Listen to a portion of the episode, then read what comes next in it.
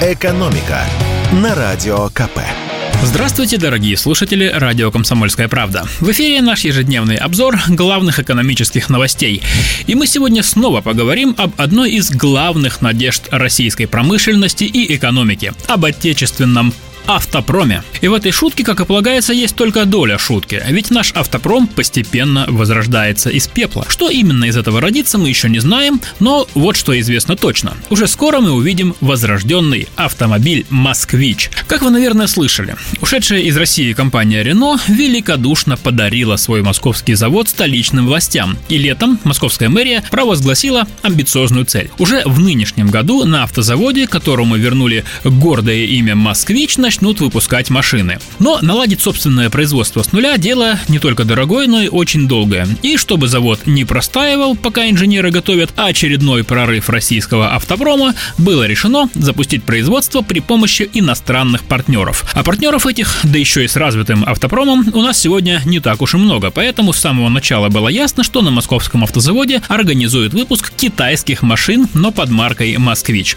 Так и вышло. Московский автозавод получил одобрение типа транспортного средства, которое появилось на сайте Росстандарта. Пока на две модели. Одна из них получила название «Москвич 3». Это копия китайского кроссовера Jack JS4 с двигателем внутреннего сгорания. Вторая «Москвич 3E». Это уже электромобиль. Обе машины переднеприводные с электроусилителем руля, подушками безопасности, антиблокировочной системой тормозов, электронной системой контроля устойчивости и прочими достижениями цивилизации. Скоро ли наступит?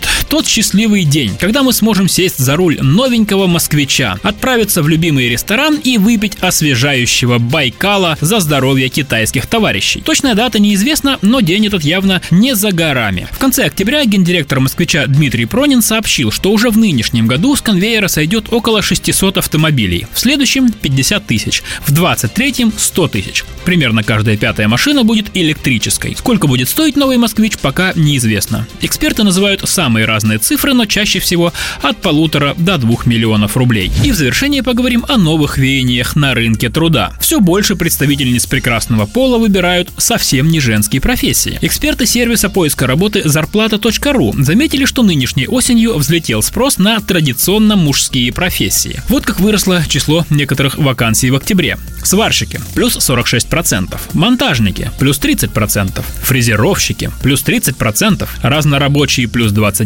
9% и грузчики плюс 18%. Оно и понятно. Мужики, э, кто в зону специальной военной операции, кто за границу. Кто к станку становиться будет? Кому тяжести таскать? Ну не женщинам же, правда?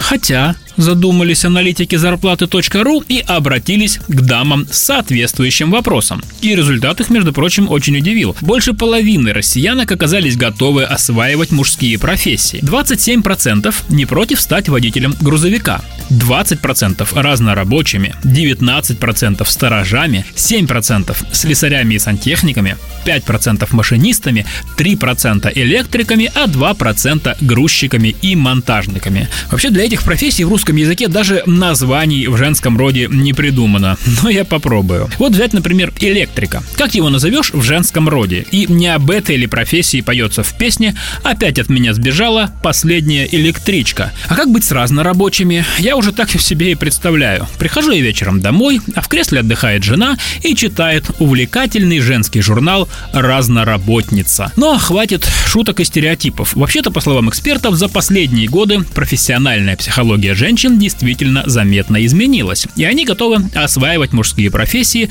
не только в наши частично мобилизационные времена. Как пояснил нам проректор финансового университета Александр Сафонов, в первую очередь это связано с тем, что некоторые профессии становятся легче из-за автоматизации процесса. Во-вторых, такого рода профессии приносят больше денег, чем традиционные женские. Однако даже в нашу эпоху автоматизации остаются вещи, которыми лучше заниматься все-таки мужикам. И желания женщин не всегда могут совпадать с их возможностями, в первую очередь физическими. Вот, например, многие женщины выразили желание стать слесарями, но, скорее всего, они просто слабо представляют себе функционал слесаря. Это сложная физическая работа, когда постоянно приходится копаться в грязи. В общем, у слесаря, а также у сантехника и грузчика все-таки не женское лицо.